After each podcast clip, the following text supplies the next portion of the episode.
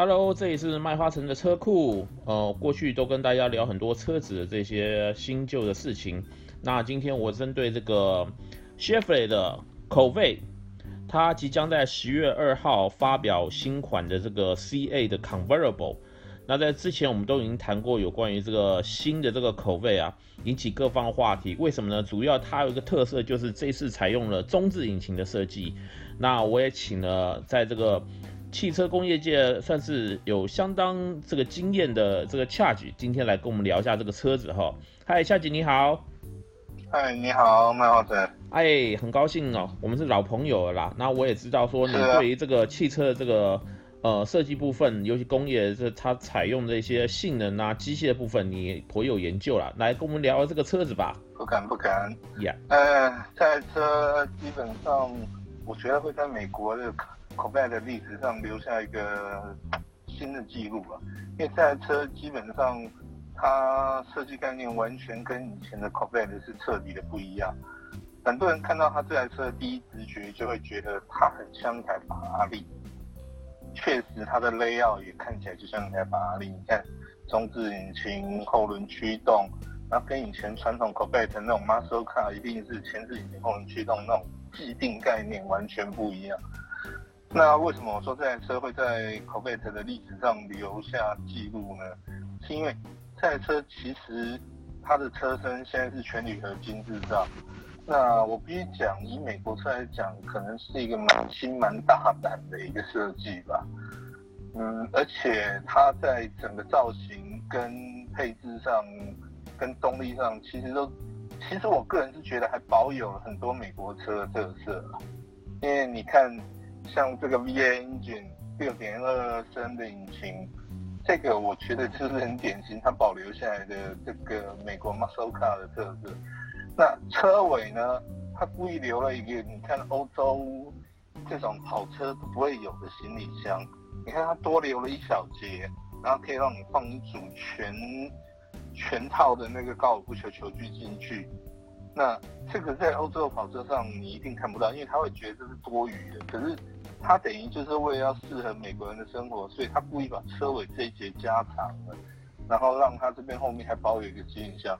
我们印象中看得到保时捷、法拉利大概就只有前面那个小行李箱了，不可能放得下所谓的高尔夫球球具。但是这个不足以让它成为在历史地位上留下一个很重要历史印记的地方。重点还是在它的车身。你要仔细看这次新的 Corvette 呢，你会发现这一次 Corvette 的这个铝合金车身呢，真的是一开始的时候他就没有考虑什么敞篷啊，不，没有考虑所谓硬顶，就是以敞篷为基础，就是 Targa 的方式去设计这个车身，它设计的很漂亮。我个人觉得最震撼的其实也是这个车身，因为这个车身铝合金车身，它做的真的相当不错，前后 Double Wishbone 的悬吊，然后。这样子配置下来，其实它整个 layout，我个人觉得它就跟一台法拉利没什么差。我必须很诚实的这样讲，我个人觉得它就是一台美国版的法拉利，而它性能其实也一点不输法拉利，只是它没有用上涡轮增压或者是较 fancy 的一些东西。可是你看它光靠它六点二 L 的动力，一样可以产生很好的结果。你看零到六十迈大概三秒内。那极速逼近于两百迈，听说现在已经有跑一百九十七台一百九十八迈，这 是相当惊人的速度。呃，事实上我这边有一些数据哦，好像在前几天他们在德国那个 Pittenberg 那边有做一个测试，极速是测出来的一百九十四，也就是相当于公制的话是三百一十二公里，很快，非常快。嗯那恰姐，我问你一下哈，刚刚你提了好几次这个关于说 Ferrari Ferrari 的东西，那不否认呐，在呃口碑这个美国精神号来讲，他们当然一直很希望说能够跟欧洲跑车分庭抗礼啊。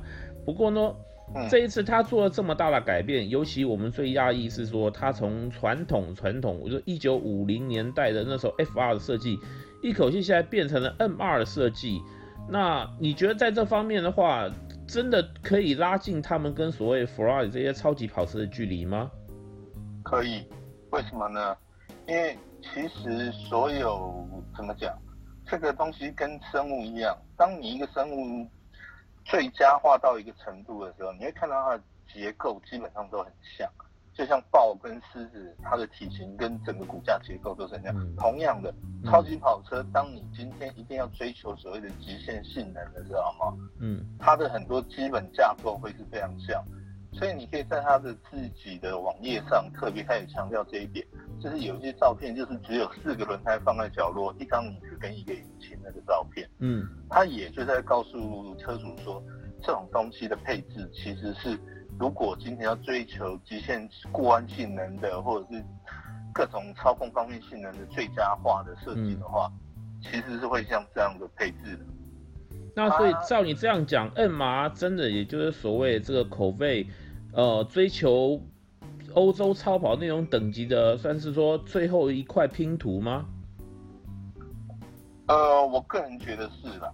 因为之前的那么大的引擎的 FR 并不是不好，可是事实上，如果你要追求极限的弯道性能的时候，它的 layout 最佳化真的会是 NR，这个我想应该是毋庸置疑啦。为什么？因为你看我们看 F1 赛车或什么就是这样子下，嗯，它的过弯速度就是比 NASCAR 之类的这种 F1 的车子快，嗯，因为它的重心全部集中在四个轮子的最中央，所以它可以产生最好的操控。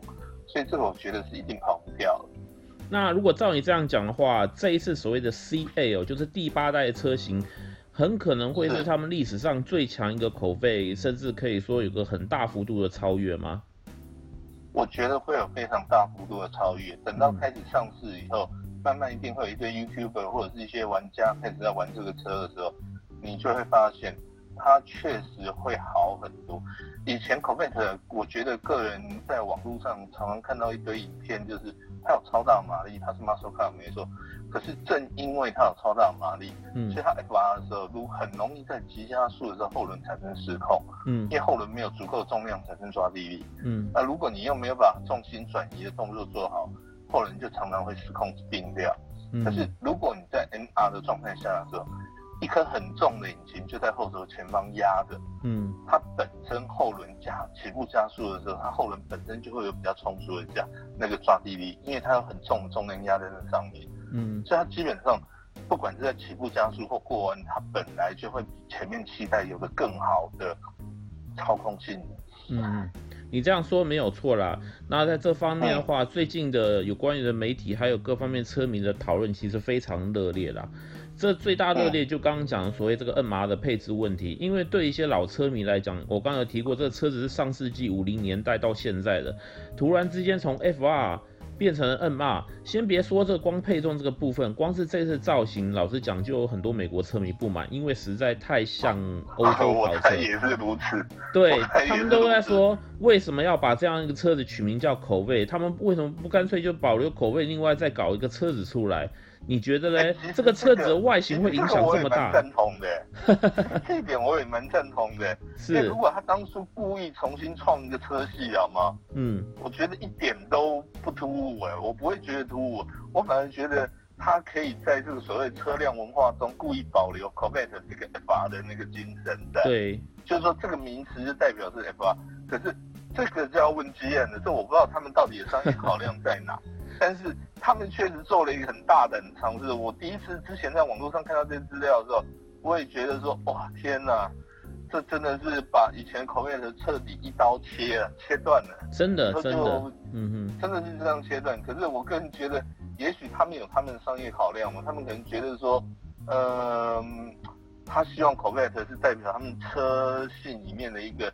最先进、最高性能的代表，嗯、或者是怎么样，而不是想要保留它车迷心目中想要的所谓 FR 的这个象征，或者怎么样，这是另外一种不同的不同的想法了。但是我也不知道为什么了。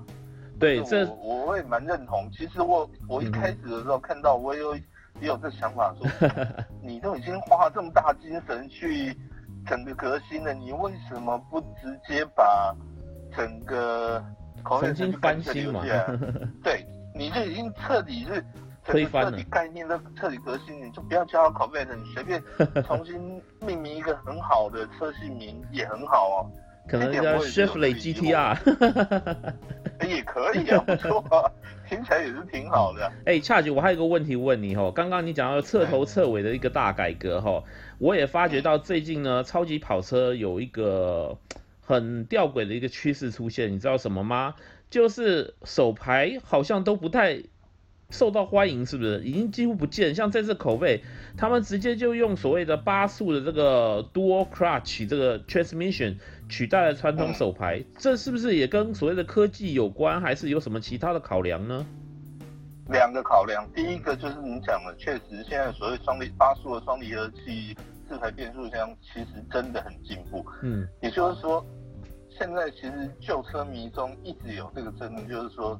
传统手排到底还有没有存在的必要？嗯，那如果我以技术的方面来讲的话，传统手排其实并没有存在的必要，除了它可以提供驾驶者嘛，嗯，比较个人就是个人感觉上比较好的那种驾驶乐趣，嗯，就是感觉有那种原车合一驾驶乐趣之外，其实它在操控上、速度上、耐久上都未必有更好的表现，嗯，所以这一点是我个人觉得。他没有采用传统手排变速箱是蛮聪明。第二个是 Corvette 其实也，呃，Corvette 采用这个传统没有采用传统手排的时候，Chevrolet 好像也有说过，跟媒体说过类似的原因，但我也非常认同这两个原因。第一个原因是它的车身，因为它这一次我刚刚一开头也讲过，它车身铝合金车身设计的时候就没有硬顶上面的那两根骨头，对，就是它没有把车窗框跟后。后半车身直接串起来，它一开始就是设计成 Targa 那个样式的时候，嗯、中间也就是我们讲的 Tunnel，就是中间的车身两个人中间凸起的那个嗯嗯，它就会变成一个非常重要的结构件。嗯，而如果我变成手排变速箱的时候，我就必须在这个结构件上面开洞，哦，让手排杆还有连杆要出来，对，这会导致这个 Tunnel 的结构强度降低，这是合理的。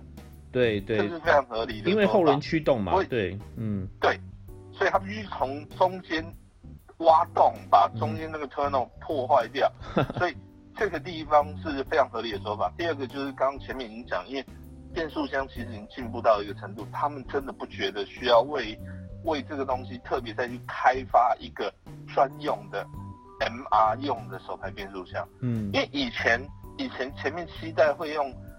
手排变速箱还有一个很大的优势是，其实那个手排变速箱有可能有机会是跟很多 pickup 共用。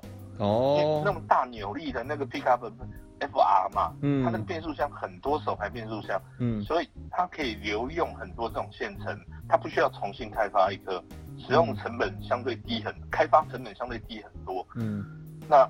你重新开发一个全新的 NR 变速箱，其实是非常不划算，尤其在 Corvette，其实它的销量真的是很少的状况下。对，没错。相较于 Pickup 来比的话，它的开发成本实在太高。我开发了一个全新的，但是却不能用在大量的车这种上，真的是很不划算的一件事。对，但我要你跟你这个聊这个有关于成本考量这个东西很有趣，就是说。这次呢，Chevrolet 等于是把这个口碑彻头彻尾的翻新。不过他们最有最有诚意的部分，就是说把售价呢还是压在非常的平易近人程度，五万九千九居然就可以弄到一台 MR 的超跑。你说这这实在太疯狂了吧？这 我也觉得很疯狂，但是我也觉得这真的是诚意十足。对，可是。他可能面临的唯一缺点就是他也不是缺点吧，嗯、我觉得也是一开始就想，他并没有打算打算把它推到欧洲去吧。对，这是我个人的想法。为什么？嗯、因为如果说以他现在的性能，就是以他这颗六点二升配上这个铝合金车架的车重，嗯，我觉得要过 Euro Six 真的有点难啊。哦，废气排放，这是我、嗯、这是我纯粹个人的看法。嗯，因为你看现在。因为欧洲真的 downsizing 用增压用到已经是不知道怎么办了。嗯、其实有很大一部分的问题就是后面的油耗真的是越来越严了。对，对。那你像这种大排量车，我现在还不知道这台到底能不能过 Euro Six。但是如果它要过 Euro Six 的话，我觉得它一定会有所谓的气缸休止功能，也就是说它在某些法规的那个跑的过程中，它会有某几缸是不做动的。它才有可能过，否则的话，它照原本的每一缸都点燃的状况下，以它这么大排气量、这么轻的车重，嗯、哇，我个人觉得他要过 Euro Six 似乎有点难。嗯，那再问一下，既然已经提到欧洲了，亚洲部分你觉得呢？是不是还有机会可以弄到亚洲去，包括台湾市场，让大家可以批判一下、看一下这样子？呃，这个我真的觉得很难，因为这一台你最了解了。这台我觉得真的你要过台湾的法规真的太难，嗯，除非就是故意阉割掉几个章吧。哦、oh、my，不然的话。太可惜了，啊、太可惜了，这么好的东西。这台车我个人也非常喜欢，我也，但是这个车先天在台湾就是一个原罪，就是排气量非常大。嗯嗯。所以它这个光每年的牌照税、燃料税，大概就会是一个非常恐怖的事情。那倒是。可是呢，嗯、我相信爱的人还是会想尽办法把它弄进，因为我个人觉得它的性能绝对不会，不管是加速性能、操控性。嗯绝对不会输给法拉利。嗯，哇，听起来实在太……因为我现在看到雷奥，我真的不觉得他会输给法拉利。嗯嗯嗯，我相信他们也做了相当多的测试啊，包括他们现在车子是放在德国那边一一路在测试，相信结果是不会让大家失望的。我也很期待十月二号他们要推出的这个 convertible 的版本，嗯，可能到时候也。又会再掀起一场这种市场的那个呃炒作的风波吧？哎，Charles，谢谢你啊，今天很高兴跟你聊这个东西。啊、不会不会。我觉得说呀，以后我们再多多聊一下，因为我觉得你肚子里面有一大堆的东西可以挖出来，让我们分享一下，好吗？呃，尽量尽量，好吗？好，嗯、好，那我们今天节目就到这里喽，谢谢你哈，谢谢。好，不会，谢谢，拜拜，拜拜。